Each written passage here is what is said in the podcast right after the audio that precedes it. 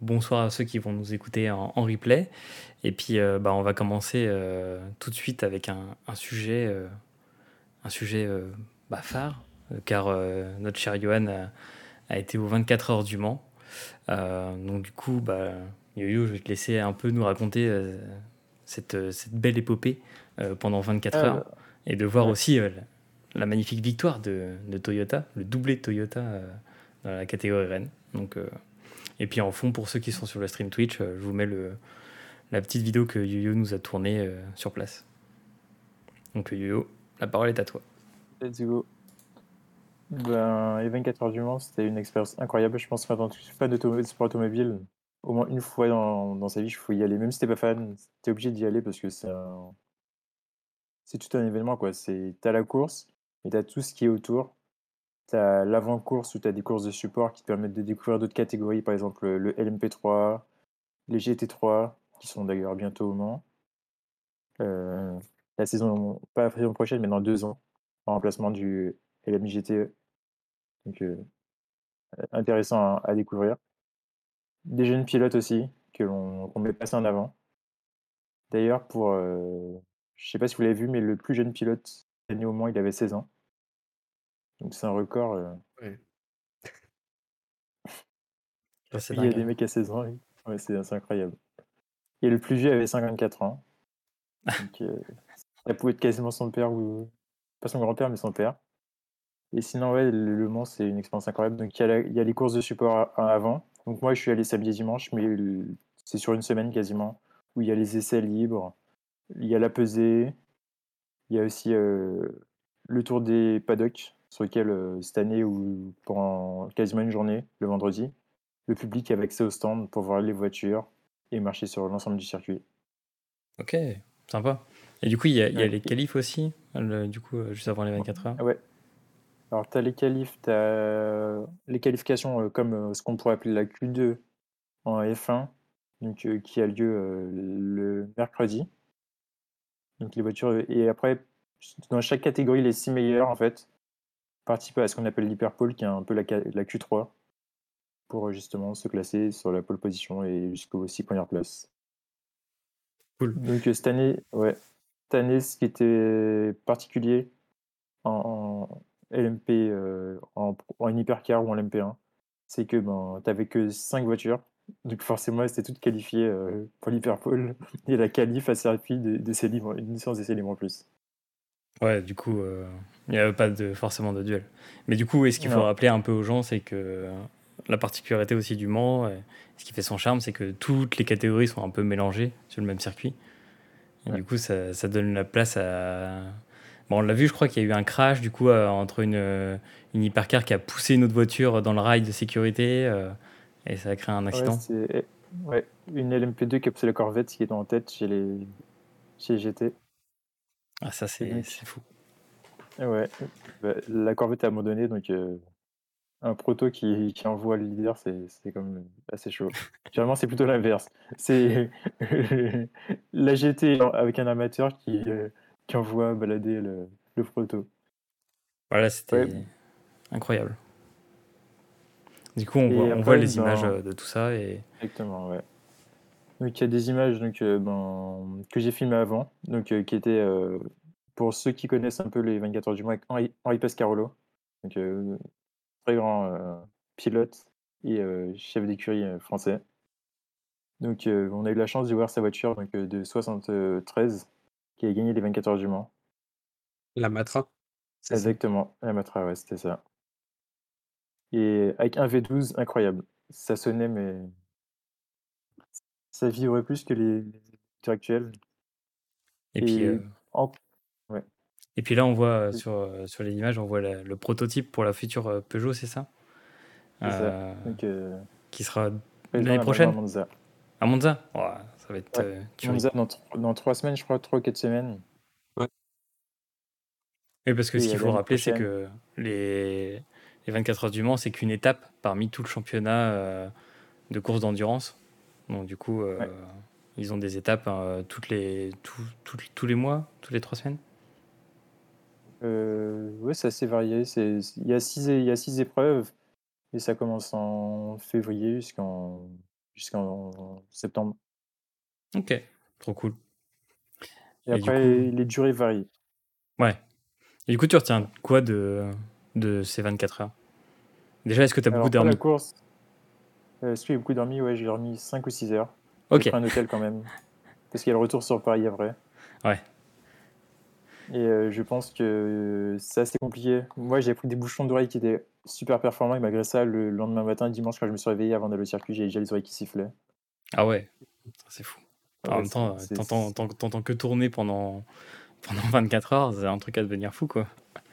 Mais pendant les deux premières heures, vu que la course vient de débuter, les voitures elles sont assez euh, rassemblées, donc euh, les, tu les entends passer tous les 3-4 minutes. Et une fois que les deux premières heures sont passées, qu'il commence à y avoir des, dépassements, des retardataires, avec la différence de performance et les problèmes aussi, mais c'est vrai que là c'est non-stop quasiment que tu entends passer les voitures. Ok. Ouais, là c'est un peu chaud.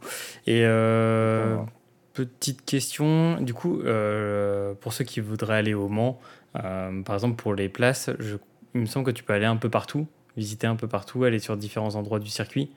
Donc pas partout, partout, mais tu peux aller à différents endroits du circuit pour voir euh, bah, sur 24 heures à différents endroits comment ça se passe.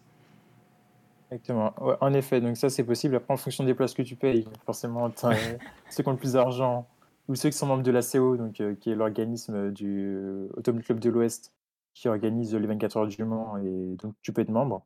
Et en plus d'accès, et par contre, après, tu as des navettes donc, qui te permettent d'aller au bout du circuit parce que le circuit fait 13 km. Moi, je suis un petit peu resté dans la même zone pour cette année. Je voulais vraiment vivre l'expérience euh, dans la ligne droite des stands, sur la Dunlop et euh, dans le raccordement. Et c'est vrai que si tu veux aller plus loin, tu as les navettes. Donc, euh, de préférence à prendre les navettes soit le soir quand les gens partent, parce que tu as beaucoup de gens qui partent et qui ne regardent pas la course entièrement, soit assez tôt le matin. Donc, euh, oui, pour ça, c'est vrai que j'ai pas raconté, mais c'est vrai que tu as pas mal de gens qui partent une heure après le début de la course. Tu as des gens qui viennent que pour le départ, et après, vers 21h, 22h, tu te trouves vraiment qu'avec des passionnés de course automobile, et qui sont là vraiment pour vivre la course euh, du début jusqu'à la fin. Et après, ben, pareil, aux, alentours de 14-15 heures, avant la fin de la course, tu as tout le monde qui revient pour voir la fin. Mais c'est vrai qu'entre les deux, tu pas grand monde euh, sur le circuit. Ok. Et du coup, est-ce qu'un jour tu vas faire la, ce qu'on appelle la triplette euh, des 24 heures avec euh, les 24 heures du Nürburgring, les 24 heures de Spa et les 24 heures du Mans? Ou euh, projet? C'est le rêve ultime, franchement. C'est les 24 heures du Nürburgring déjà y aller parce que c'est incroyable. C'est que des GT, il n'y a pas de proto. Mais l'ambiance et le fait qu'il y, ait que des gens qui, qui adorent ça, quoi. C'est les 24 heures du Nürburgring, on y a pu le voir à la télé. Les gens sont là du début jusqu'à la fin. C'est pas comme le Mans où ils viennent juste faire le début. Ouais. Pas, ben, c'est un incontournable. Je pense que si tu passes pas, euh, c'est comme si tu avais une Rolex, ouais, t'as raté ta vie un peu. D'ailleurs, il y a des Rolex à vendre aux 24 heures du Mans, donc si vous avez un peu d'argent, vous ah pouvez bah. acheter euh, exactement pour Rolex. Euh, c'est tout bonef. Alex, il est déjà parti là. Moi, je pars là, ça y est, là. Je, maintenant, je, suis sûr d'arriver avant les. Bah, en plus, bah, je crois que en plus, Black. Cette année, je crois qu'il le ment, ouais. Ok. Et blague à part. Après cette année, je pense. Pour Alex, euh, il y a, des Ferrari qui vont qui performent apparemment au, Mans. Donc euh, mm. pour toi. Pour, pour, ceux, pour, ceux, aussi qui souhaiteraient euh, y aller, l'année prochaine, c'est vraiment l'année où il faut y aller. le retour de Ferrari, le retour de BMW, Cadillac fait son entrée également. Il y a Peugeot, enfin bref, tout, quasiment tous les anciens du Mans. Euh, donc c'est vraiment The année 2023 pour aller au Mans. Et c'est le centenaire. La première 24 heures du Mans était en 1923. Et mmh. là, l'année prochaine, c'est le centenaire. Donc euh, c'est vraiment l'année où y aller. Sachant que l'année dernière, cette année, il y a 220 000 personnes. Alors, j'imagine pas le nombre de personnes l'année prochaine. Bah, on va réserver les tickets euh, assez vite. du coup, si on revient un peu sur les performances, les deux hypercars Toyota, qui se classent euh, tous les deux euh, premières. Ça fait quoi? Ça fait 5 ans que Toyota surdomine le, les 24 heures du Mans. C'est quand même assez fou. C'est le départ de Audi, euh, il me semble. Hein. Ouais, ça doit être ça. ouais. Et du coup, ce qui fait plaisir, c'est que les quatre premières voitures, 4 Michelin. Donc, un peu vive la France. Hein. pour la petite stat, hier, le speaker a dit que depuis 2000, Donc 2000, Michelin a toujours gagné 24 heures du Mans. Oh, c'est beau, c'est beau. Magnifique. Comme quoi, si on voit le classement, ah bah comme par hasard, il n'y a pas Pirelli. Donc euh, si jamais la F1 euh, passe par là, euh, ça serait bon de remplacer Pirelli qui est en fait le constructeur, enfin le fournisseur des pneus pour la F1 et dont vous nous entendrez nous plaindre assez régulièrement de l'efficacité des pneus, de la performance. Ok, bah trop bien. Bah merci Yo-Yo pour ce petit retour d'expérience. Euh... prochaine rendez-vous au Mans. Bah voilà, c'est ça. Et du coup, si on a la chance d'y aller, peut-être euh, on, fera un truc à tous les trois, tous les quatre avec euh, Jonas euh, aux 24 heures. Ça serait, ça serait merveilleux. Bah, bah merci Yo-Yo pour le retour. Et puis bah on, espère que tu vas encore avoir des étoiles dans les yeux pendant un petit bout de temps jusqu'à l'année prochaine. J'espère. Après, après, je vise ce qui me manque, c'est la F1. Ouais. Et ce qu'on peut faire, c'est la Formule I à Paris. Normalement, c'est censé revenir en 2023. Et pour l'avoir fait euh, deux années de suite, euh, deux années précédentes, c'est incroyable aussi. Ouais, la Formule électrique, ouais. Bah, ça, en plus, c'est le parcours à Concorde, c'est ça? Ouais. Donc, euh, ouais, en plein centre de Paris, donc ça a l'air assez stylé. Bon, en ce qui concerne la F1, je te conseillerais de choisir une période où il pleut pas, euh, vu que j'étais euh, dans un magnifique Grand Prix qui était le Grand Prix de Spa-Francorchamps et il n'y avait pas eu de Grand Prix. Donc, euh, mais c'est une expérience incroyable. Il faut venir, il faut, faut le voir pour. il faut prendre tout le package, c'est-à-dire tu prends du vendredi jusqu'au dimanche et là tu es sûr de tout voir. Bon, s'il n'y a pas de Grand Prix, au moins tu gueules pas parce que tu as vu les deux jours d'avant.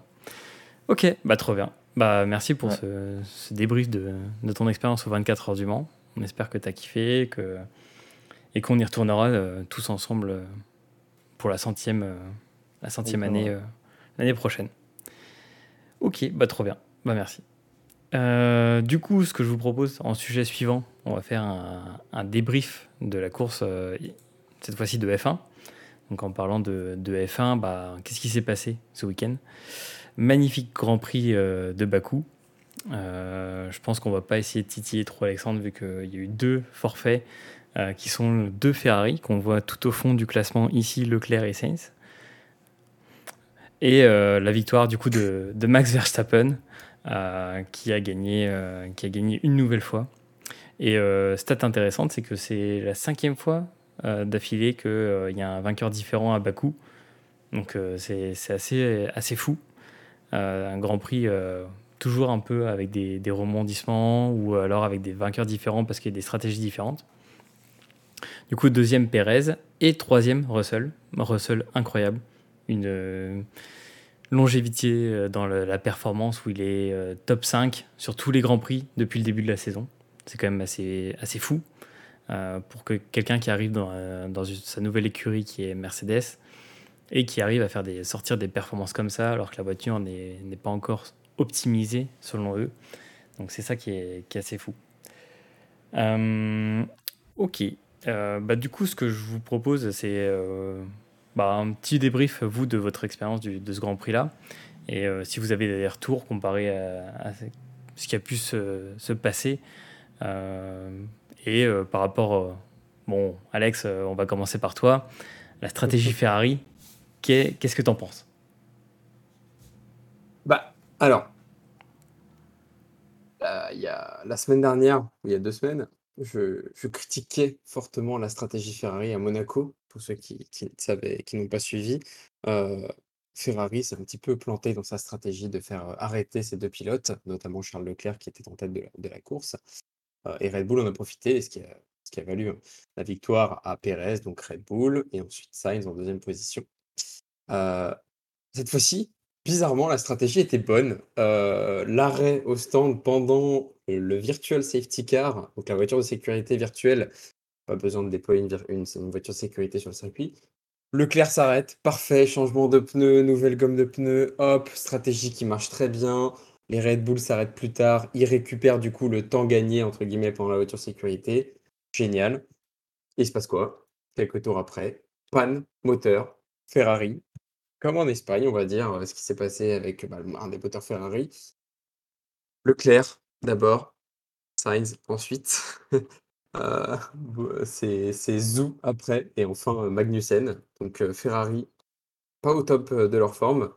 je pensais que vraiment c'était eux les plus fiables cette année, après le début catastrophique, on va dire, de Red Bull, hein, si je puis dire, les, amis. bah, vraiment grosse déception. Je pense qu'il y avait vraiment un gros coup à jouer là côté Leclerc.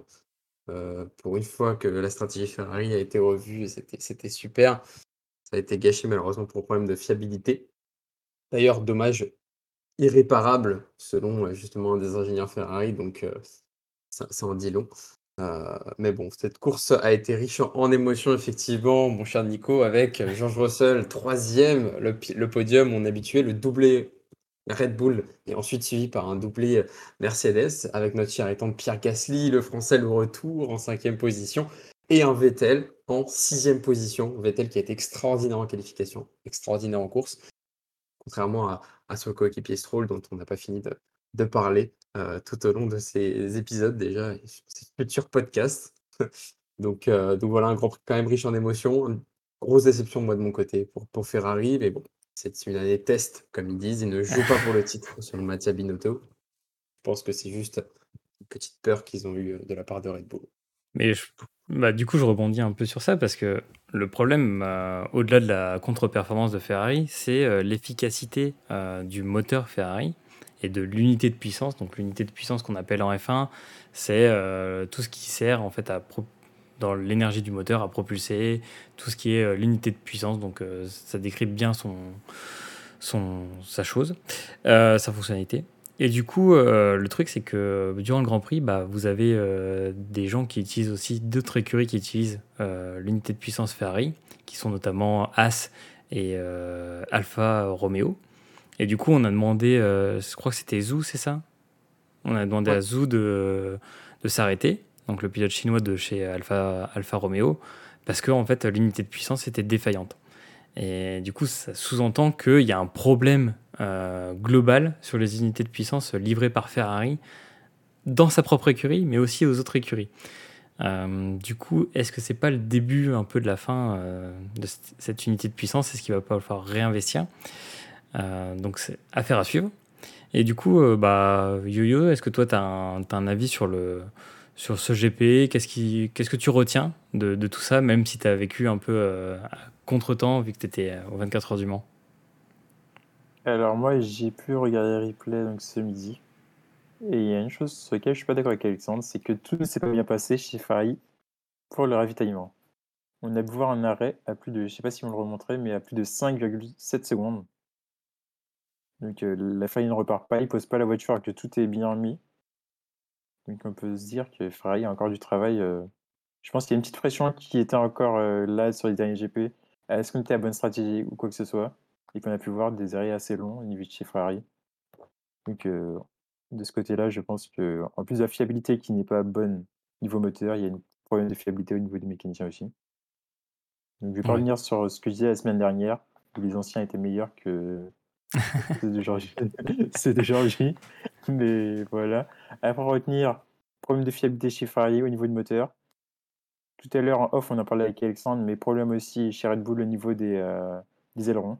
Donc, ça fait plusieurs semaines, on a vu problème d'aileron sur la Red Bull de Verstappen avec le DRS qui ne souffle pas forcément. Là, on voit les ailerons donc, de Gasly et de Tsunoda. Alors, Tsunoda qui fait un rafistolage au scotch sur son aileron arrière, incroyable. Donc, je pense qu'il y a pas mal de problèmes de fiabilité. Et puis, marcellinage chez, chez Mercedes avec un Hamilton avec un dos en vrac.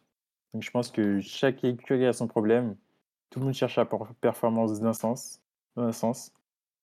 Et donc, ce qui fait que aujourd'hui, on a des voitures qui sont assez défaillantes euh, à chaque niveau. Mais je pense que ça pourra relancer le championnat. Après, niveau Ferrari, je m'inquiète pas trop parce que c'est un problème de moteur. Le moteur, tu peux quand même les changer, alors que Red Bull, euh, ton aileron, ben, si tu, faut, tu redesignes complètement. La Mercedes, pareil, il faut repartir de zéro quasiment euh, sur, le, sur, la, sur la voiture. je pense que chez Ferrari, ben, il y aura moins de soucis à se faire que chez les autres écuries. Ok. Ah, Sinon, en course, c'est euh, comme d'habitude, euh, où au début, il y a un peu d'animation. Les safety cars nous donnent un petit peu de virtual safety car. Les drapeaux jaunes permettent d'avoir des stratégies décalées. Mais sinon, en soi, c'est le même train-train habituel où une fois que tout le monde est à sa place, il ne se passe pas grand-chose. Bah, très intéressant ce que tu dis parce que euh, est-ce qu'on est-ce n'aurait pas aussi une tendance à semaine après semaine toujours relater des problèmes qui se passent, pas de solution et euh, bah euh, tout le temps euh, quelqu'un qui performe parce que l'autre sous-performe ou euh, il y, arrive ce tel problème donc du coup c'est rigolo parce qu'on s'amuse et euh, les commissaires de course sont pas à la hauteur sauf à ceux de Monaco euh, on met pas forcément les virtuels, saf- enfin les safety cars quand il en faudrait, mais on met plutôt des virtuels safety cars. On a vu une, image euh, assez étonnante au- à ce Grand Prix de, de Bakou, qui est ils ont rangé une voiture à l'endroit, enfin devant une medical car. Donc c'est-à-dire que s'il y avait eu un accident, la medical car aurait dû partir, donc ils auraient dû pousser cette euh, monoplace qui gênait euh, le passage pour passer. Enfin c'était aberrant. Et euh, du coup, est-ce que vous n'avez pas l'impression que depuis le début de la saison, on parle souvent de problèmes qui se passent lors des Grands Prix et pas forcément de solutions ou euh, de euh, performance des uns? On parle souvent de la, dé- la défaite de certains, comme Ferrari par exemple sur ce week-end, et on ne parle pas forcément de la grosse réussite ou la, la surperformance d'une écurie. Alexandre, Bah, quel, est ton avis sur ça? Carrément, mais je pense que c'est ce qui fait aussi la différence entre l'année d'avant et cette année. Euh, Il y a moins, enfin, y a moins de rivalité. Là, c'est vraiment plus, on parle toujours de fiabilité. Euh, c'est notre maître mot à tous, la fiabilité. Euh, où là, l'année dernière, c'était vraiment, on pouvait qualifier ça de duel. On avait vraiment Hamilton au sommet, on avait Verstappen au sommet, et ensuite les, les, soutiens, tels que Bottas et, et Perez. Euh, enfin, cette année, Là, actuellement, ce qui est devant, c'est Verstappen et Red Bull et, et Perez, pardon, dans les deux premiers euh, aujourd'hui au classement euh, individuel bah, des pilotes. Et en fait, on parle souvent de fiabilité parce que c'est déjà aussi c'est la première année où on a ces nouveaux changements en termes de réglementation sur les monoplaces. Donc c'est encore le début, c'est une analyse. Là où l'année dernière, on était vraiment à la fin de l'ère, si je puis dire, des, euh, performances de l'ancien modèle. Donc je pense que c'est plus, on retient plus les côtés négatifs parce qu'il y en a, il y a beaucoup de problèmes encore, que les grosses victoires, si je puis dire, euh, en termes d'écurie ou de pilote. Je sais pas ce que tu en penses, euh, Johan. Je suis tout à fait d'accord avec toi. C'est que ben, le fait qu'on soit déjà sur une nouvelle génération, forcément, on est au premier, on est quand même dans les premiers Grands Prix, on est qu'au cinquième Grand Prix de la saison. Donc il y a encore pas mal de choses à analyser pour les écuries. Chacun est parti sur des voitures assez différentes quand on regarde le profil des voitures. Et je pense que justement, on va bientôt, peut-être pas cette année, mais sûrement l'année prochaine, surtout avec des voitures avec un même profil au niveau aé- aérodynamique. Le moteur, on le connaît déjà, le moteur de chaque voiture. Mais ça va assez, se- on aura une, même voiture et donc euh, moins de problèmes, mais des voitures qui se ressembleront beaucoup plus. Et ce sera la différence, ce sera le moteur comme euh, sur chaque euh, génération finale. Ah, intéressant. Du coup, bah, ça soulève un, débat qu'il y avait eu euh, la semaine dernière euh, dans les paddocks, euh, où quelqu'un qui est proche plutôt de, Lewis Hamilton disait qu'il se préparait pour l'année prochaine. Est-ce que vous pensez à la théorie du Lewis is back the next year? Qu'est-ce qu'il va faire l'année prochaine? Est-ce qu'il va revenir en, force Lewis? Est-ce qu'il va surperformer sur l'année prochaine en trouvant les réglages qu'il faut cette année? Yo-Yo, est-ce que tu as un avis sur ça, une théorie? Est-ce que tu suis la théorie? Alors, je vais pas suivre forcément la théorie. Je vais dire ça, ça dépendra de Marsouinage. Il n'est pas sûr d'être là au prochain GP. Et je pense que s'il subit comme ça les autres Grands Prix, il risque plus d'arrêter la F1 que de continuer de, de poursuivre. Après, forcément, si euh, chaque écurie travaille de toute façon, une année, euh, même si l'année commence en termes de Grand Prix, tu travailles déjà pour la saison d'après. Donc c'est vrai que ben, forcément, euh, Lewis travaille, mais les Red Bull, les Ferrari et les McLaren sont derrière travaillent également. Donc même si Lewis, euh, malgré son grand talent, travaille pour performer, je pense que les autres ont déjà un train d'avance. Ils ont déjà un problème en moins, qui est moins handicapant pour, les, pour leurs pilotes, même s'ils ils subissent malgré tout le mercenage. Mais c'est vrai que là, on est sur. au début de la saison, on était tous contents. On a vu une Mercedes qui a un profil différent des autres voitures. On la voyait plus légère et euh, plus dessinée niveau courbe. Au final, c'est celle qui, est plus handicapée par les problèmes. Donc je pense que bah, Ferrari et Red Bull ont déjà trouvé le profil type de leur voiture, ils n'ont plus qu'à le développer et à l'améliorer. Ils peuvent se confronter sur la performance moteur, là où Mercedes doit gérer tout ce qui est euh, aérodynamisme sur la voiture, récupérer le retard qu'ils ont accumulé sur la performance moteur, parce que tu vois que certes, ils sont là, mais les Ferrari ont récupéré de la performance moteur. Les Red Bull en ont encore plus, alors qu'ils étaient déjà devant. Donc euh, il y a un sacré travail à faire chez Mercedes que les autres n'ont pas. Donc, euh, je pense que Leclerc a déjà un sacré avantage. Euh, Verstappen, il a plus qu'un avantage, il a une équipe à lui tout seul, donc euh, ça sera dur à rattraper. Et, et toi, Alex, euh, est-ce que tu crois au, au comeback euh, Mercedes, que ce soit sur la seconde partie de la saison ou euh, sur euh, l'année prochaine, avec une, euh, une F1 surdéveloppée euh, grâce à l'apprentissage de cette année Je pense, j'y crois. Euh, pas forcément que pour Lewis, hein, évidemment. Moi, je suis pas un grand fan de Lewis. Je pense qu'il il cherche encore bah, à comprendre la voiture, à essayer de comprendre un peu l'univers, un petit peu de ces, de nouvelles normes. Est vraiment en grande difficulté. Après, Mercedes, moi, je- je pense réellement aussi qu'ils font du test. Euh, faut pas oublier que la saison cette année va se terminer le 20 novembre à Abu Dhabi. Ensuite, les constructeurs doivent présenter quelque chose euh, début février pour ensuite le premier Grand Prix euh, mi-février. Donc ça laisse trois mois entre guillemets de R&D, sachant qu'ils travaillent déjà actuellement, je pense, sur la, sur l'élaboration de la prochaine voiture, ils étudient l'aérodynamisme, etc. Donc moi, je pense que cette année, on va dire, c'est une année où Mercedes apprend. Euh, on voit Lewis Hamilton qui essaie de, encore une fois, de comprendre la voiture. Et je pense que aussi, il est frustré parce qu'il a pu, lui dire, la meilleure voiture. Euh, et, ça se voit, Russell le montre vraiment dans tous les grands prix. Il a plus de la meilleure voiture et il commence à, à trouver des excuses. Encore une fois, je pense que c'est juste ça.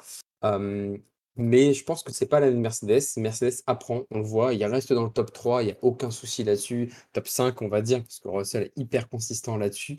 Euh, ils font, ils font le travail, mais ils vont pas chercher cette extra mile. Ou alors, je pense qu'ils vont aller le chercher au retour des vacances pour Spa, quand ils vont présenter les nouvelles, euh, les nouvelles modifications, où là, ça va être vraiment peut-être le game changer de, de l'année prochaine, sur un petit détail, un petit aéro, euh, qui va faire que, bon, bah, y a peut-être un potentiel plus tard pour développer une voiture complètement folle pour euh, 2023. Moi, j'y crois. Euh, je sais pas ce que tu en penses, toi, Nico, de ton côté. Bah, j'ai envie d'y croire. Euh, parce que j'ai envie, j'ai envie de croire à cette histoire merveilleuse où, euh, où euh, une écurie arrive à se, se retrousser, retrousser les manches pour arriver à surperformer sur une demi-saison. Et là, c'est le clutch à la fin de la saison et on y arrive. quoi. Donc, j'ai envie d'y croire, mais j'ai un problème avec cette théorie. C'est que, bah, en fait, comment battre Red Bull en fait? Et euh, j'ai envie de dire, euh, là, ils ont trouvé, je pense, des clés que aucune autre, euh, aucune autre écurie a trouvé. Et il y a un truc qui, qui moi, me, fascine, c'est que, en fait, c'est peut-être le bon coup qu'a fait Red Bull l'année dernière en allant débaucher des ingénieurs de chez Mercedes à prix d'or.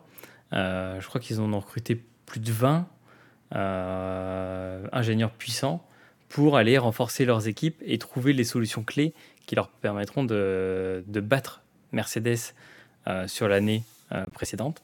Du coup, c'était mais du coup, Verstappen a gagné, mais euh, Mercedes a été champion constructeur. Et là, en, fait, cette année, ils sont partis pour tout rafler, quoi. Et le seul frein chez eux, ça va être Perez. Enfin, la guerre possible entre Perez et Verstappen. Mais ça, on aura l'occasion d'en reparler, je pense, dans les prochains épisodes. Donc, je crois en Mercedes. Je crois, je crois plus en Mercedes qu'en Ferrari. C'est-à-dire que il va y arriver un moment, et ça, il faut bien qu'on le rappelle à tous ceux qui nous, qui nous écoutent, c'est que il va y avoir des, des enjeux financiers. C'est-à-dire que cette année, les budgets d'investissement sont bloqués.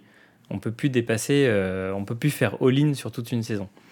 Donc, euh, il y arrivé un moment où les, la FIA va dire stop.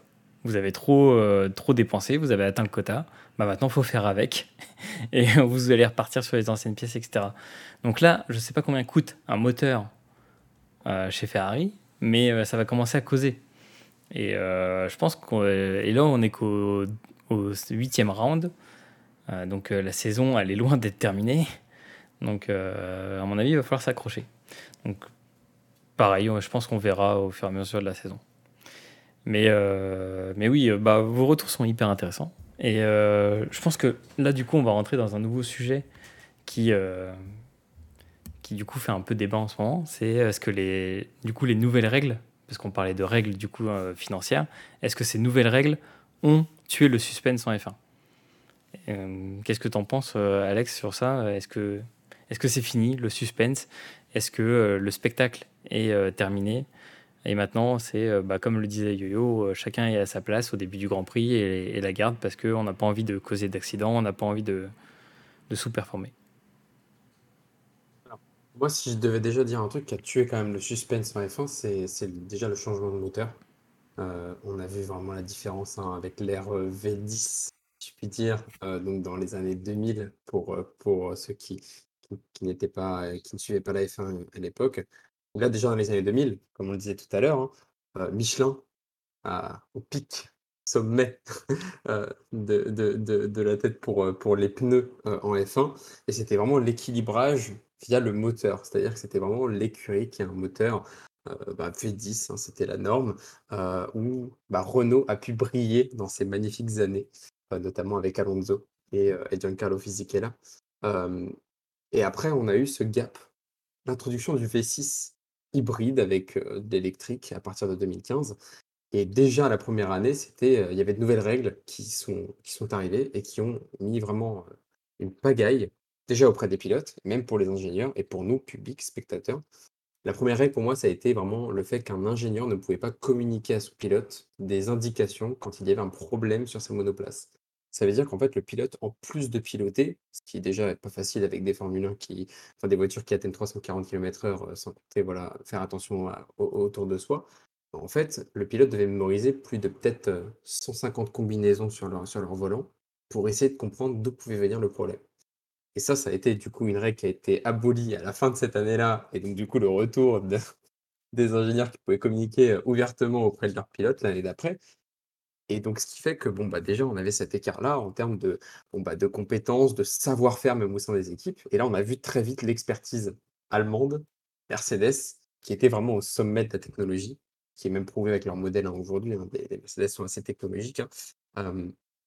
et en fait, je pense qu'il y a eu cette dominance aujourd'hui qui a fait que ceux qui maîtrisent le pouvoir de l'électronique, de l'aéro, de la technologie et qui ont les ressources, que vraiment les limites en termes de budget, on était sur du 500 millions pour Mercedes, Red Bull et Ferrari, et le reste après du peloton était aux alentours de 200 millions, 300 millions.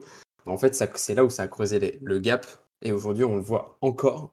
Il y a encore, malgré euh, le rétrécissement du budget, on voit encore bah, des écuries qui ont vraiment les moyens, comme Ferrari, qui ont tout donné cette année, Red Bull, Mercedes, qui sont toujours au top. Parce qu'il faut le rappeler, à la fin d'un championnat, les constructeurs qui sont dans les mieux on est classé en tant que constructeur, plus on a de l'aide et on récolte des gains qui vont nous permettre d'améliorer notre monoplace l'année d'après.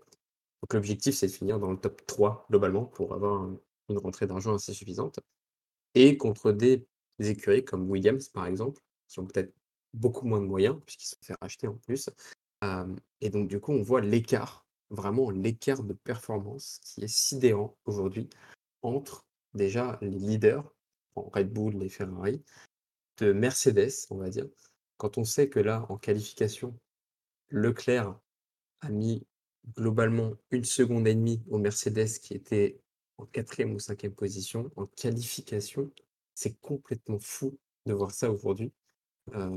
Et c'est là où on voit vraiment que bah, les seuls qui suivent, c'est Red Bull. Après, en bataille, on peut avoir Mercedes, mais un peu de loin, si je puis dire, c'est de l'opportunisme. Euh, et ensuite, on a le middle, le midfield, l'équipe du milieu. Et ensuite, on a les derniers, malheureusement. Et donc, l'écart, je pense, ne cesse de creuser, malgré ce qu'on se disait dans le précédent podcast. Où en fait, on s'est dit qu'ils avaient tout misé cette année pour avoir un rééquilibrage.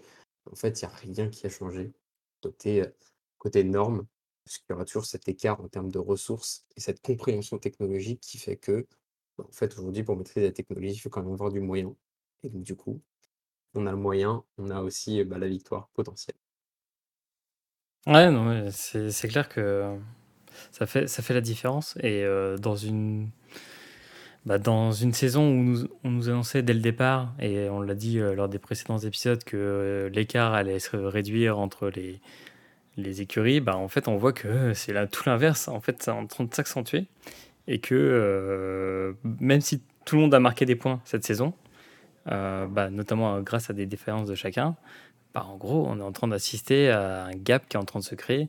Et là, si on voit à date, bah, en gros, Red Bull était à 279 points, Ferrari 199, Mercedes 161, et après on passe direct à 65 points du côté de McLaren. Et pour aller jusque euh, après le, bas du classement avec As 15, 15 points, Aston 15 points et Williams 3 points. Donc c'est un écart mais démentiel. C'est un monde entre les deux. Et, toi Yoyo, du coup, t'en penses quoi? Est-ce que du coup ces nouvelles règles en F1 euh, ont tué le suspense ou est-ce qu'elles ont euh, au contraire amélioré certaines choses? Qu'est-ce que tu en penses? Alors moi je pense, alors je vais avoir une vision un petit peu plus globale, c'est-à-dire qu'aujourd'hui, euh, comme l'a dit Alexandre, il y a une ère hybride qui est arrivée. Et euh, on sait tous que la F1 et le sport automobile en général, ça a toujours été le, commencement d'une nouvelle ère euh, dans l'automobile. Donc tout ce qui est développé en Formule 1 ou dans le sport automobile a pour objectif, au final, d'être développé soit sur les, des voitures de, de, demain ou d'aujourd'hui. Donc certes, aujourd'hui, bon, ce seront plus les hypercars qui vont profiter, quand une fois qu'il y a des McLaren qui ont des DRS, des, ou des, des Audi et des voitures comme ça. Mais demain, euh, ben, la technologie hybride ou électrique, voire hydrogène, sera utilisée, euh, celle, celle qu'on utilisera, qu'on a utilisée pour les F1 de cette année ou dans 10 ans. Je pense qu'il y, a ça, c'est pour ça qu'il y a une restriction budgétaire. Il y a aussi forcément une, une obligation de corréler ce qui se passe en termes de technologie et d'écologie parce que ben, forcément on parle toujours d'écologie et si tu fais tourner de voiture pendant deux heures sans mettre y mettre l'écologie, ben, forcément on sait tous ce qui va se passer derrière, le déchirement qu'il y aura derrière la F1.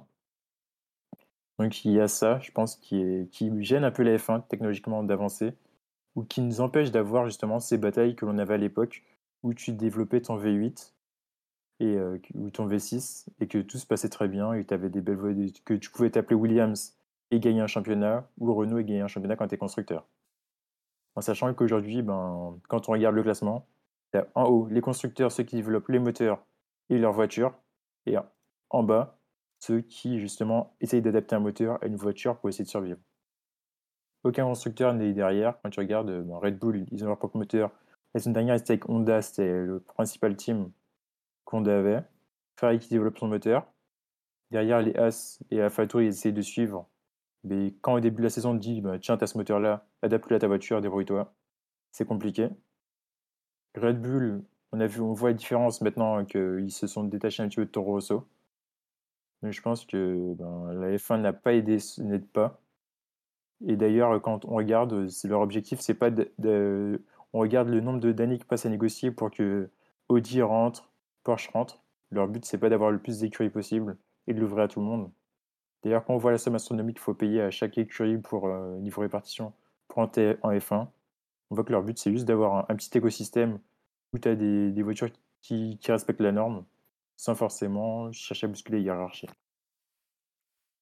Après, pour revenir à ce que disait Alex, je pense que niveau pilotage, euh, les, voitures, les pilotes d'hier et les voitures d'hier étaient beaucoup plus certes plus, beaucoup plus compliqué, mais tu avais un vrai spectacle.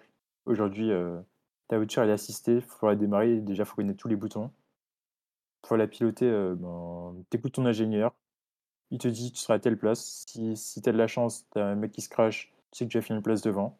Alors qu'à l'époque, ben, tu, savais, tu savais quand tu commençais, mais tu savais pas si tu allais finir la course déjà. Rien que finir la course, c'était déjà un miracle. Bon, après, il y avait un petit peu plus de morts aussi. Donc, euh, je pense Exactement, mais on, peut te plus de mais tu as, eu du spectacle. Exactement, tu as, eu du spectacle et c'est le pilotage servait quelque chose. Aujourd'hui, euh, certes, on, on, a des Strolls, des Schumacher qui, qui sont là aujourd'hui, mais qui, qui n'auraient pas été là il y, a, il y, a, 10 ans ou il y a 15 ans. C'est clair. Mais du coup, tu as dit un truc euh, hyper intéressant qui était euh, les consignes que reçoivent notamment les. Enfin, vous l'avez mentionné tous les deux, les consignes que reçoivent les, les pilotes par leur team. Euh, du coup, je pense qu'on va pouvoir passer sur un, focus dont on a parlé, qui, qui est les consignes d'équipe. En fait, lors de ce Grand Prix ce week-end à Bakou, bah, on a assisté à plusieurs consignes d'équipe, que ce soit chez Red Bull pour dire à Perez te bats pas, le fameux no fighting qui, a popé pour dire bon bah Verstappen il va te dépasser donc fais pas le con. après, on a eu des consignes plus ou moins du côté de McLaren où du coup ils avaient les deux pilotes qui suivaient, du coup de dire bon on essaie de pas avoir les deux OTA, donc du coup on leur dit d'un peu de, de se mesurer les uns aux autres. Et du coup la question c'est les consignes d'équipe, est-ce que c'est un avantage ou un inconvénient. Sachant que si on fait le parallèle avec hier, donc euh, les fameuses périodes où il y avait Michael Schumacher notamment, ses équipiers recevaient beaucoup de consignes d'équipe pour le laisser passer et pour qu'il euh, aille euh, bah, rafler tous les titres. Donc il y en a toujours eu, les consignes d'équipe, il y en a toujours eu, mais est-ce que aujourd'hui il n'y en a pas trop? Est-ce que c'est un avantage? Est-ce que c'est un inconvénient? Bah, je vous laisse débattre sur ça. Déjà, Alexandre, est-ce que toi, tu as un avis tranché sur la question? Je sais que oui. Donc, euh. bah je vais dire que c'est, un inconvénient. Hein. je, vois, vois, pas trop d'avantages. Euh, non, sauf sur certaines écuries, mais, clairement, aujourd'hui, en fait, il y a beaucoup de. Ce qu'on en disait la dernière fois, est-ce qu'il y a un pilote préféré dans chaque écurie? Effectivement, oui. Euh, moi, je le dis, j'assume, euh, étant pro Ferrari. Ferrari essaye d'avoir un petit peu globalement la même monoplace, si je puis dire, euh, pour pour les deux pilotes. Il n'y a pas de préférence. Là où chez Red Bull, c'était Nico qui l'avait très bien dit, Red Bull, c'est la famille Verstappen, c'est les petits protégés, donc bien évidemment, qui passera en premier, c'est Verstappen. Chez Mercedes, le préféré, c'est Hamilton, c'est préféré de tout le monde, même à la FIA, donc il y a des petits passe droits qui se font. Bref, euh, ce genre de choses. Mais effectivement, en fait, quand on a vu là sur, sur ce Grand Prix-là, euh, on en parlait avec, avec Nico euh, rapidement. en fait, quand, on, quand Red Bull a annoncé no fighting pour éviter que Perez gêne Verstappen, si je puis dire, bah, en fait, quand Perez s'est arrêté, bizarrement, là, au stand a duré 4 secondes 6, 4 secondes 7. Je sais plus si c'est avec Johan aussi qu'on en parlait. Bon, c'est un petit peu étrange en sachant que c'était vraiment pile poil des secondes qui permettaient potentiellement à Verstappen de revenir sur Perez et ensuite pouvoir le passer tranquillement. Les, les, consignes, c'est vrai que c'est pas souvent facile. Euh, je pense que McLaren a fait une consigne hyper intéressante. C'est pas le euh, ne dépasse pas, euh, range-toi sur le côté, comme c'était le cas avec Mercedes l'année dernière et Bottas qui faisait un petit peu le, le petit chien jusqu'à ce qu'il se rebelle, si je puis dire, pour montrer vraiment ce qu'il valait qui est un très bon pilote, hein, moi c'est, indéniable. Euh, mais Mercedes, euh, McLaren qui disait, à Ricardo qui était devant Norris, qui disait bah, écoute, si tu réduis l'écart avec Alonso, tu restes devant, tu, si tu peux potentiellement le dépasser, tu restes devant. Sinon, Norris, s'il arrive à te rattraper, tu vas devoir le laisser passer pour qu'il puisse tenter de dépasser Alonso. Si ça marche pas, au pire, il te relaisse passer. Et donc, en fait, ça a été un petit peu la guerre entre les deux pilotes McLaren, où moi, je trouve que quand même la préférence chez Zach Brown, c'est Norris, parce que c'est le plus jeune et l'espoir, il est dans la continuité, etc., un peu comme ce que fait Russell. Mais quand on voit les derniers tours, toutes les caméras étaient braquées sur McLaren. Norris se tâtait à dépasser hum, Ricardo, malgré l'interdiction du team principal de Zach. donc, en fait, je trouve que c'est il y a vraiment trop d'inconvénients. On n'a plus de, bah voilà, on plus la volonté de courir, on n'a plus l'esprit de compétition. Enfin, on n'a plus, on plus le, team spirit, pardon. C'est vraiment l'écurie.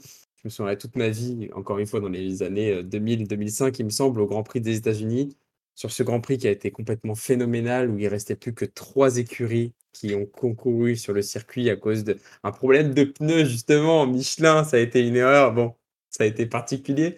Et en fait, on voit une arrivée où les deux pilotes Ferrari sont arrivés côte à côte et sont montés tous les deux du coup sur le podium. Il n'y avait pas deux vainqueurs ce jour-là. C'était le vainqueur, c'était Ferrari, constructeur. Et c'était pas forcément le pilote.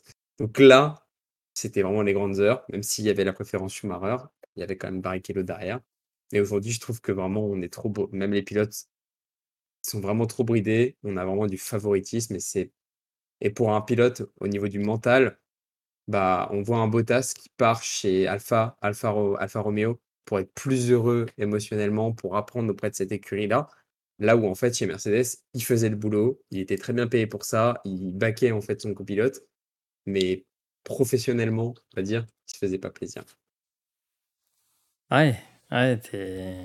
Oui, t'as, ton, franc-parler sur, sur l'ancienne époque, on le comprend, surtout quand Ferrari gagnait. C'était magique. Exactement. non, oui, je, je, comprends tout à fait. Est-ce que toi, Yo-Yo, tu as une vision différente? Est-ce que euh, tu es nostalgique comme, euh, comme Alexandre de cette époque-là? Ou euh, des consignes d'équipe? Ou euh, est-ce qu'aujourd'hui, tu trouves qu'il y, a des... Il y a la place aussi pour des consignes d'équipe assez soft? Comme par exemple qui donnent aussi du spectacle. On l'a vu avec à Monaco, où on a dit à Alonso, bah, t'essayes de ralentir ton rythme, comme ça tu vas freiner tout le monde derrière, et comme ça Ocon va certainement pouvoir dépasser euh, Hamilton. Ça aurait été ouf, complètement fou que ça fonctionne. Et c'est Alonso à jouer le jeu, donc c'est magnifique. Mais est-ce que c'est pas une consigne d'équipe qui a marché parmi tant d'autres? Qu'est-ce que tu en penses ça, ça, cet exemple-là, il est incroyable. C'est-à-dire que tu fais jouer l'équipe, en même temps, tu fais jouer les, les pilotages. Alors que les consignes d'équipe où tu dis à ton pilote reste derrière, ben, c'est clairement soit tu performes au qualif et tu pars devant ton coéquipier, et dans ce cas-là, tu es sûr de finir devant lui et d'avoir une bonne place, soit ben, tu es, es, deuxième, tu es derrière, et tu restes derrière ton coéquipier. Euh. On a pu le voir avec euh, ben, Red Bull. Ferrari, on ne le voit pas encore parce qu'ils ne sont pas encore crachés les uns l'un avec l'autre, mais le jour où ils vont se cracher, on va le voir. Ça, ça arrive toujours chez Ferrari. On a pu le voir chez McLaren. Alors certes, au départ, euh, il y en a qui laissent passer l'autre pour aller chercher, pour aller chercher la voiture qui est devant. Mais quand tu regardes, à la fin, à mon avis, c'est un petit cadeau qu'ils ont fait à Ricardo parce que sinon ils allaient l'assommer et il, s'est fini, sa carrière était terminée chez McLaren. On a dit à Norris, ok, raison, Ricardo, tu, tu le laisses finir devant toi pour une fois, et on n'en parle plus. Ça, je pense que ça, ça c'est la petite consigne cadeau. En vrai, Norris, euh, si c'était pas ça, il aurait, il aurait mangé Ricardo. Il reste 10 tours, Norris, il mange Ricardo euh, facilement. Et on n'en parle plus de Ricardo. Après, tu as le fait que ben, c'est compliqué de aujourd'hui de faire, cohabiter deux, coéquipiers qui s'entendent bien et que tout se termine bien. Aujourd'hui, comme on a pu le voir par le passé, dès qu'il y avait un crash, on dit aux deux coéquipiers euh, Bon, bah les gars, soit il y en a un qui dégage, soit vous restez tous les deux, mais tout, va bien se passer. D'ailleurs, je pense que si Rosberg il a quitté Mercedes, c'est parce que, ben, comme Alexandre le disait, il y a un petit favoritisme pro-Hamilton chez Mercedes et à la FIA. Donc, lorsqu'il a gagné son titre, il, a dit Moi, je pars, je suis bien avec moi-même, je vais pas chercher de problème à remettre mon titre en jeu avec Mercedes, m'embrouiller avec Hamilton, on va se cracher, c'est ce qui s'est passé toute la saison. Et c'est pour ça que ben, Red Bull a pris un Perez Perez, c'est quelqu'un qui a déjà de l'expérience. Il ils savent qu'ils ont euh, Verstappen qui est jeune, qui est justement le numéro 1, et, euh, euh, et Perez qui est le numéro 2 pour assurer les points et la seconde place de, de Verstappen. Ouais, très intéressant, mais du coup, est-ce que, selon toi, Perez va subir des consignes d'équipe durant toute la saison? Ou, vu qu'il est vraiment pas loin de la première place. Il est à 129 points et Verstappen était à 150 points. Du coup, est-ce qu'il va aller le chercher? Est-ce qu'il n'y a pas un moment où tu te dis Ah, je peux être le champion du monde, est-ce que je vais le chercher? Est-ce que les consignes d'équipe, tu t'en fous pas un peu et tu vas quand même le chercher? Parce que c'est un peu ce qu'a fait Rosberg euh, quand il a gagné son titre. C'est-à-dire qu'il pour, pour le petit rappel, je que c'était en 2016 qu'il gagne son, son titre. Et du coup, il, toute la saison, tout le monde essaie de lui donner des consignes d'équipe ou du coup, euh, vas-y, laisse passer Hamilton, etc. Et Rosberg a fait un gros fuck. Ils sont même crachés plusieurs fois en s'accrochant euh, pour ça, parce que Rosberg voulait aller jusqu'au titre. Du coup, est-ce que Perez, et on voit que ça commence à le lasser, ça commence à le peser, d'être obligé d'obéir à chaque fois parce qu'on veut laisser passer Verstappen. Du coup, est-ce que, selon toi, Yo-Yo, est-ce que Perez va faire une Rosberg ou est-ce qu'il va se calmer? Moi, je, je pense que Perez, la seule chose qu'il a à faire, c'est saboter la voiture de Verstappen au départ. Enlever un petit boulon, euh, mettre un petit truc dans le moteur. Mais sinon, euh, je pense qu'à la régulière, ou même euh, comme Alex l'expliquait tout à l'heure, c'est impossible que Red Bull laisse Perez se battre avec Verstappen. On voit que déjà, rien qu'au stand, tu as un, écart de 2 à 3 secondes sur un arrêt que tu maîtrises avec Verstappen. Et Perez, il n'y a rien qui expliquer un arrêt aussi long. Quoi. Tu vois que la voiture, elle est prête elle est, elle est au sol, mais il part pas. Et il n'y a personne qui arrive derrière pour le laisser passer ou quoi que ce soit. Donc je pense que, euh, quoi qu'il arrive, Red Bull aura toujours Verstappen en leader. Ils font tout pour que tu lui gagnes. Après, si il y a un problème sur la voiture de Verstappen, là tu marques 25 points. prochain Grand Prix, tu es devant lui, tu auras peut-être un peu plus de légitimité et tu pourras dire bon, ben, c'est moi le numéro 1 maintenant, qu'est-ce qu'on fait? Mais tant qu'il ne sera pas devant parce qu'il y a un problème, il passera jamais. Et du coup, Après, après c'était intéressant comme ce que tu avais dit tout à l'heure en disant, euh, que ce soit Nico déjà, quand tu as dit que Alonso freinait justement pour euh, profiter d'Esteban Ocon, Bakou, quand on voyait les écarts, les deux Alpines ralentissaient tout le peloton, mais étaient tellement rapides en ligne droite qu'elles ne se faisaient pas dépasser. C'était quand même assez, assez. Euh, et, et- effectivement, en fait, je trouve que l'écurie qui joue le plus Team Spirit, c'est Alpine. Je me souviens toute ma vie quand justement Ocon a gagné son premier Grand Prix. Alonso, c'est celui qui a retenu le plus longtemps le célèbre Lewis Hamilton, qui était anciennement son coéquipier chez McLaren. Et vraiment, là, c'est après le Checo is a legend. Alonso était vraiment la légende pour retenir une Mercedes qui était en plus au top de la forme. hein. Il faut, le dire. En fait, c'est vraiment la seule équipe qui, effectivement, joue un petit peu sur le, le team spirit. Euh, Il n'y a pas de favoritisme, si je puis dire, parce qu'il y en a un qui est vraiment beaucoup plus expérimenté Ouais. avec Alonso. Et Ocon qui est, euh, bah, qui est aussi expérimenté comme il l'a, mais pas autant que Alonso. D'ailleurs, qui a, qui a fait un nouveau record ce, ce week-end. Euh, tu vas pouvoir en préciser- le préciser, Nico. Mais vraiment, je trouve que c'est l'écurie qui a le plus de team spirit aujourd'hui. Fierté française en même temps, hein, ça fait plaisir. Donc voilà. Ouais. Enfin, oui, pour la petite parenthèse, Alonso, il est, du coup, il est devenu le, pilote euh, avec la carrière la plus longue en Formule 1. Donc, euh, bon, le mec euh, pèse dans le game, on a envie de dire. Mais il y a un truc que je me, moi qui me, qui me questionne, c'est est-ce que le bon choix pour ton écurie, c'est pas aussi de se dire, je prends un pilote expérimenté et je prends un pilote qui est en phase de découverte ou qui est en phase d'apprentissage ou en phase de confirmation. Et on a trois écuries pour moi qui montrent le bon euh, visage par rapport à ça. C'est comme tu le dis, Alpine, avec Alonso et euh, Ocon. Tu as aussi euh, AlphaTauri, avec Gasly et Tsunoda. Et Alfa Romeo, avec euh, Bottas et Xu. Et du coup, il y a une question. Parce que quand tu vois ces trois écuries-là, elles bataillent. Elles sont un peu dans le mal parce qu'elles n'ont pas les performances des top teams. Mais derrière, tu sens qu'il y, a une- bonne ambiance, qu'il n'y a pas forcément de consignes d'équipe euh, parce qu'il n'y a pas forcément d'ego à gérer. Quand tu es tu arrives de la F2, tu arrives en, en F1 et qu'on te colle comme coéquipier Bottas, bah, tu sais que tu vas pas faire le malin et que tu vas pas envoyer large euh, à côté de lui. Quand tu as Ocon qui se retrouve à côté d'Alonso, bah, moi j'ai envie de dire, tu te tais et t'apprends. Parce que euh, le mec, c'est une légende. Il est double champion du monde. euh, il a tant d'années d'expérience. Tu, prends quoi Du coup, est-ce qu'il n'y a pas euh, dans les consignes d'équipe aussi, dans le futur, à se dire je prends un novice avec un expérimenté? Qu'est-ce que tu en penses, Johan? En soi, je pense que quand tu regardes quasiment toutes les écuries en dehors de Ferrari, certes, c'est peut-être pas réussi pour toutes les écuries, mais chaque équipe a son profil comme ça. Quand tu reprends As aussi, tu as Magnussen avec, euh, avec Schumacher. Tu prends euh. Vettel avec le type qui lui sert de coéquipier. Donc Stroll et euh, McLaren avec Norris et Ricardo aussi. Tu as peut-être Williams qui a une écurie assez jeune, et encore. Et, mais sinon, pour moi, c'est Ferrari seulement qui a pas ce modèle-là. C'est- Ouais, c'est vrai. sinon, toutes les équipes, un- et je pense que, comme tu le dis, c'est le modèle qui réussit actuellement et qui réussira par la suite. Ouais, c'est vrai. Ben, Est-ce que tu voulais Euh, ajouter un truc euh, sur ça, par euh, Alexandre?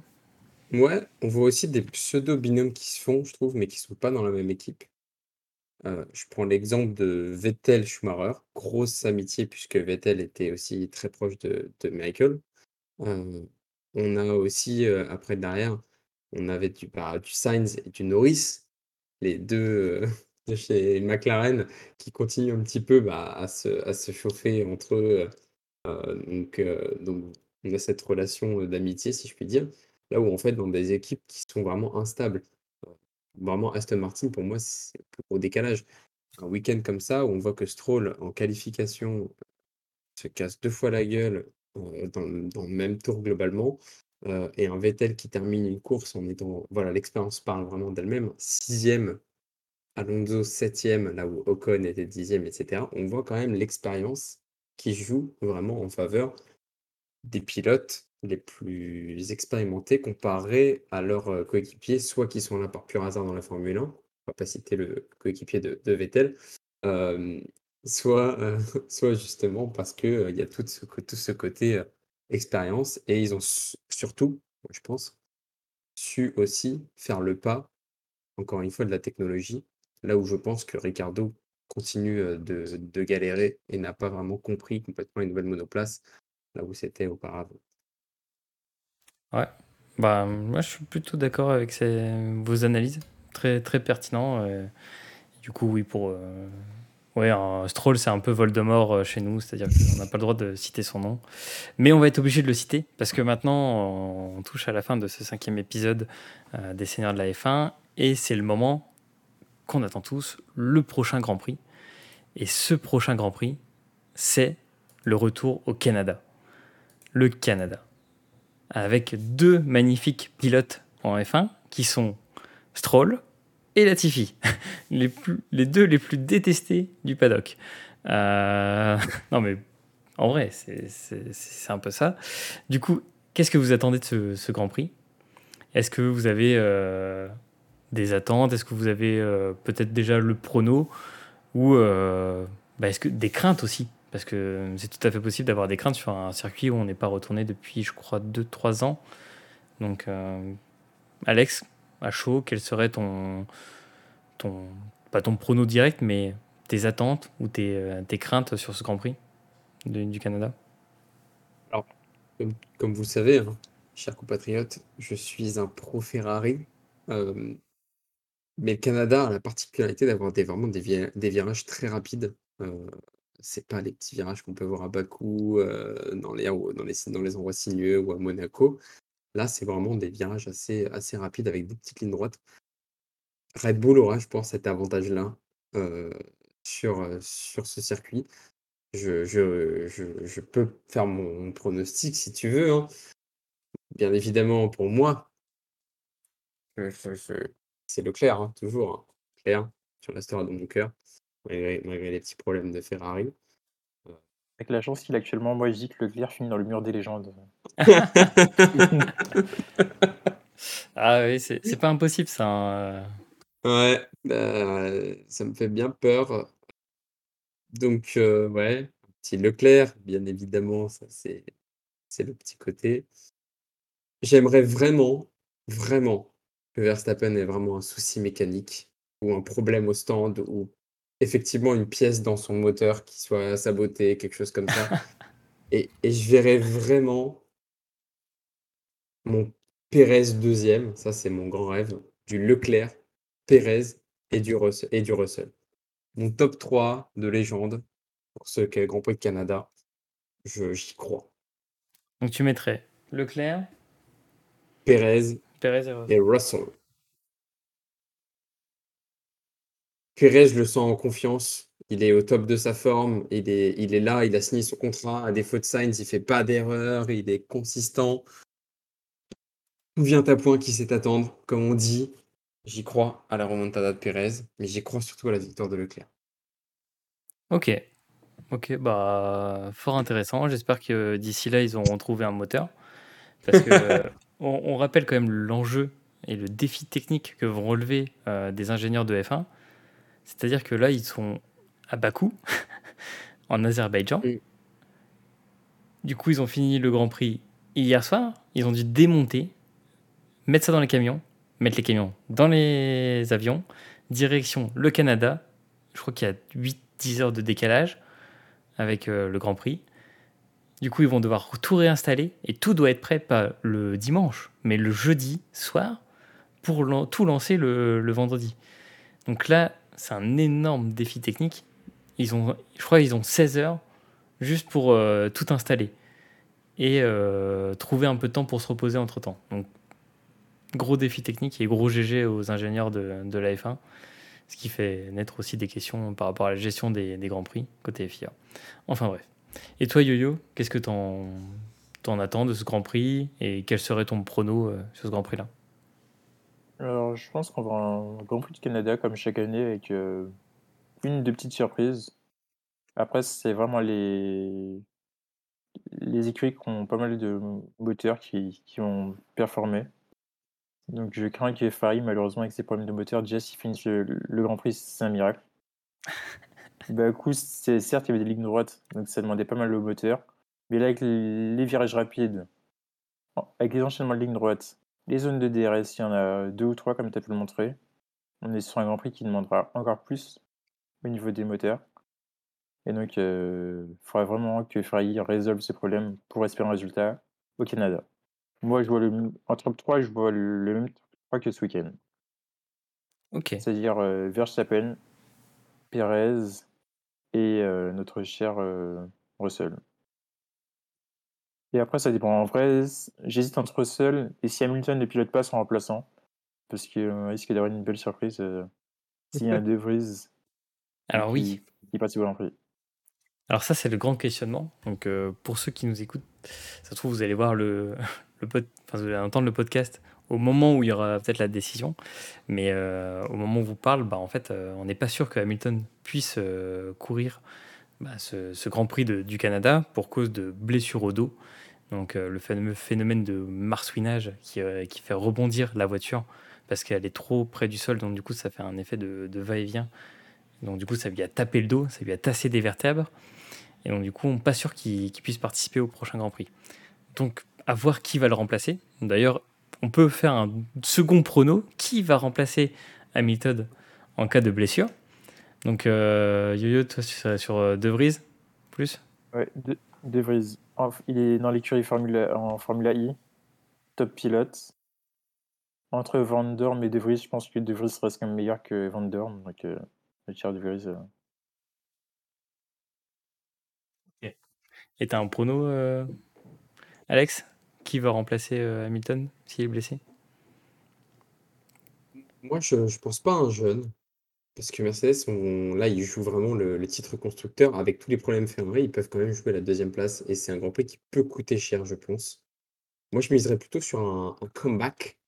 The Hulk, The Incredible Hulk, The Incredible Hulkenberg, Nico. Ou, alors là, ce serait exceptionnel, un Nico Rosberg sans Hamilton avec Russell, mais ça, c'est pas possible. Alors Nico Rosberg, c'est impossible parce qu'il est interdit de, il est interdit de paddock euh, en F1. Il a été interdit par la FIA de paddock parce que en gros, il n'a pas voulu se faire vacciner euh, et il est venu sur le paddock en disant qu'il a été vacciné, sauf que du coup, il ne l'était pas. Donc, il est officiellement viré euh, du paddock F1. Donc, ça, ça va pas arriver. Mais du coup, le Paris Hulk, c'est pas con. On rappelle Ouais. que Hulkenberg est le seul l'année dernière où il a marqué des points en, en faisant, je crois, deux ou trois grands prix, comme ça. Il est venu remplacer, euh, c'était Vettel qui était Covidé, et il l'a remplacé, il a marqué des points, il, il était même dans le classement, il était devant des gens qui ont fait toute la saison. Et il est actuellement dans le classement, tu le vois, devant Nicolas Latifi, pour te dire à quel point. Et si, monsieur, tu peux Alors, montrer le classement. À la 20e place, nous avons Mister Hulkenberg. Ah oui, exactement. Nick. Donc ça veut dire qu'il a été engagé, mais là, du coup, on le voit sous, les, sous euh, Sous le nom Aston. euh, Aston Martin. Il y aura un changement. Bon, moi, tant qu'il y a un Nico qui se bat euh, en F1, moi je suis pour, hein, donc euh, je, je vote pour ça. Ah bah, moi je vous ai pas dit ce que j'attendais pour ce Grand Prix. Moi j'attends. J'attends de la bagarre. Une fois, j'attends de la bagarre. Euh, j'attends. euh, parce que ce Grand Prix du Canada, il se passe tout le temps des trucs dans des zones improbables. Genre euh, entre les murs. T'as une, une panne moteur sur la longue ligne droite parce qu'il y a une très longue ligne droite au Canada, un peu comme à, Bakou mais un peu moins, un peu moins longue. Il y a surtout cette chicane là qui casse le rythme avant la ligne d'arrivée. Et du coup, à mon avis, là, il va y avoir un petit accident des familles où ça va se percuter.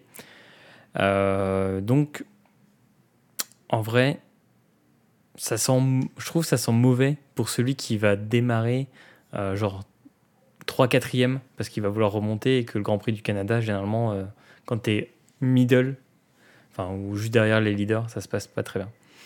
Et il y a un truc qui est intéressant, c'est que du coup là, je crois que c'est un des grands prix où il faut vraiment être premier pour prendre bien le, premier virage et bien décoller.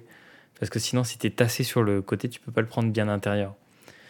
Donc euh, ça va être compliqué. Donc du coup, moi je mettrais. Alors le problème des marsouinages, du coup, à mon avis, Russell, il pourra pas faire premier parce qu'il va, il va se faire démonter le dos. Euh, je verrais quand même bien Pérez gagner pour le lore. Et ça sera le moment où on va se dire hey, est-ce qu'il n'aurait pas cherché la première place? Et vu le pari que j'ai fait oser la dernière fois, je pense que là, je vais revenir sur des valeurs un peu, un peu sûres.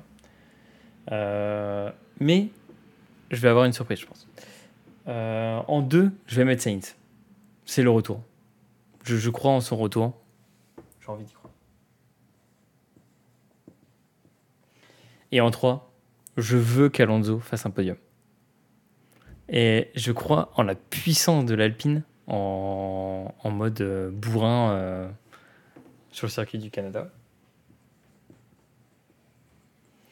Et en prono du pilote Et en prono pilote, alors du coup, je sais pas, euh, je vais cliquer dessus pour voir s'il est. Ah non, il est driver Academy Williams, mais j'aurais bien vu Logan Sargent, un pilote de F2.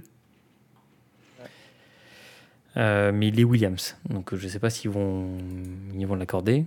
Ou sinon, il y a Roy, Roy Nissani, qui est un Israélien euh, de la, Driver Academy Williams, qui est chez Dams Auto en F2. Donc ça, ça peut être ces deux-là, mais euh, je pense que je vais, être, je vais être comme toi et je vais mettre Hülkenberg. Franchement, donc toi, tu es plus dans la jeunesse. Moi, j'aurais vu si me permettre aussi de rajouter un autre nom, parce que moi je suis dans les pilotes anciens. Un pilote qu'on voit, on voit souvent revenir en Formule 1, c'est Monsieur Kubica, qui a fait déjà un super 24 heures du Mans hein, ce week-end. Euh, pourquoi pas chez Mercedes, puisque Williams et Mercedes sont assez proches, hein, de toute façon, c'est la suite logique des choses. En pilote ancien. Il connaît la monoplace en plus, vu qu'il est réserve, euh, réserve, réserve, si je puis dire, euh, chez Williams. Ouais, Ouais, bah, du coup, choisis. Parce que son, après, que son handicap va pas les gêner encore. Ouais. Bah, il y a le handicap du marchonnage déjà euh, côté Lewis, alors euh, c'est bon, ils sont ouais, ouais, mais si tu rajoutes ça à la main des coups de ça, euh, c'est. Non, je pense que... Mais attends, mais il faut, faut, le savoir, téléspectateurs, euh, Kubica a eu un énorme accident en 2007, il me semble, avec BMW, et l'année d'ailleurs au Canada. Et l'année d'après, il a fait le podium première place hein, au Canada. Tout et avec sa main, son accident aussi exceptionnel avec la main, euh, potentiel. Ouais, c'est un gros pari hein, quand même. Mais gros pari. Tu as, un élément, moi, qui me, fait, euh, qui me faisait miser sur un pilote de F2, c'est qu'il n'y a pas de F2 au Canada. Ouais. Oui. Donc euh, le, prochain, le prochain Grand Prix de F2, c'est à Silverstone. Donc pourquoi pas faire appel un petit jeune, il se montre, il se teste, et après on voit ce qu'il donne. Donc du coup, tu mettrais quoi, Alex Hülkenberg ou euh, Kubica? Ouais. Alors je dirais Hülkenberg là, parce que je pense qu'il est très disponible en ce moment.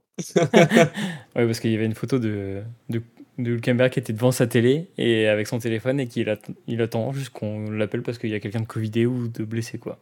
Voilà. Kubica, il était au Mans euh, ce week-end. tout dépend s'il est en rallye euh, ce week-end, le week-end prochain. Mais je garderai quand même le Nico Hülkenberg parce que ça, ferait, ça me ferait plaisir de, le voir concourir chez, chez, Mercedes. Ok, très intéressant. Bah, moi, est-ce qu'il y en a un qui n'est pas dans la team euh, Driver Academy Driver Academy Mercedes? Non, bah, je vais mettre, je vais mettre Nissani. Je vois bien un petit Nissani pointer le bout de son nez.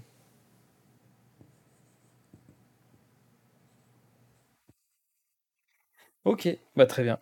Bah merci pour, pour vos pronos. Donc euh, Johan remet euh, sa couronne en, jeu car il avait gagné le prono euh, de Baku où il a fait un magnifique 2 sur 3 en mettant en plus dans la bonne place Verstappen et Russell.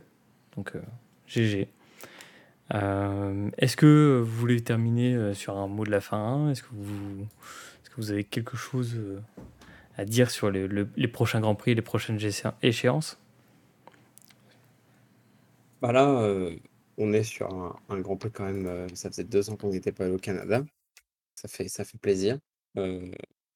Alors, j'ai dit tout à l'heure qu'Hamilton faisait ses séances d'acupuncture, etc., pour se remettre de, ses émotions de Bakou. Gasly aussi a commenté comme quoi ça lui a fait très mal et il est obligé de suivre des séances de kiné post-Grand Prix intensives parce qu'il a aussi les mêmes problèmes. Et quand on voit la martionnage, c'est quand même assez impressionnant. Mais, mais ça va être intéressant de voir la différence entre déjà le Bakou qui est full ligne droite, où là on avait la puissance vraiment, la belle surprise Alpine et, et, Aston Martin. On ne le dit pas souvent, mais 340 km en vitesse de pointe globalement, c'était assez impressionnant. tout le monde galérait à les rattraper, même avec le DRS ouvert. Là, on passe sur un circuit complètement différent, vraiment linéaire, avec pas mal de virages. Et après, si je ne me trompe pas, c'est on passe sur du Silverstone. Donc là, ça va être la gestion de pneus qui va être complètement différente. J'ai juste peur, pour être honnête avec vous, de, m'embêter un petit peu sur le Grand Prix du Canada. Qu'une fois que c'est lancé, ça tourne. Mis à part peut-être une petite faute par-ci par-là dans les fameuses petites chicanes descendantes au virage 4 et à l'avant-dernier virage, j'ai peur un peu de m'embêter, qu'il y ait un, rythme de course qui se fasse et qu'il n'y ait pas grand-chose d'intéressant. encore une fois, je peux me tromper. Je pense attendre beaucoup plus de, choses sur Silverstone plutôt que, le Canada. Donc, voilà. D'accord. Bon, du coup, on, on dit 70 tours pour le Grand Prix du Canada, euh, deux zones de DRS euh, actives, euh, la speed strap qui est à la fin du tour, dans la fin du secteur 3. Et du coup, si on part sur les horaires, ça serait 20h la course le dimanche, vu que c'est au Canada, 22h, 23h les qualifications, parfait avant d'aller se coucher. Et euh, du coup, euh, pour remonter un peu le temps, les practices qui auront lieu du coup à 19h le, samedi pour le practice 3, le practice 2 vendredi 23h minuit et le practice 1 20h 21h le vendredi. Donc on va commencer par les soirées. Et toi Yo-Yo, est-ce que un petit mot de la fin, est-ce que tu as, des craintes euh? Craintes non, vu que c'est un circuit qui est comme le reste de la saison en IndyCar et en NASCAR. Il y a pas mal de courses support euh, NASCAR euh, avec la catégorie qu'ils ont au Canada. Mais si vous êtes de passage à Montréal, en tout cas, faites le circuit, c'est incontournable. Un petit tour à vélo ou à pied ou même en voiture de location avec votre petite voiture. C'est toujours agréable de faire un petit tour de circuit, de voir un, vrai, un circuit en vrai. Quoi. Eh ben merci. c'est le bon tuyau de toutes les expériences euh, que vous pouvez faire en, course automobile. bah merci messieurs pour ce, ce magnifique podcast. Euh, est-ce que euh, on souhaite le retour de Jojo? Bien sûr, Jonas, on t'attend pour euh, reprendre ton baquet d'animateur. Et puis bah, sinon, moi je vous souhaite une très bonne semaine et puis bah, une bonne soirée de rêve F1, bien sûr. À bientôt.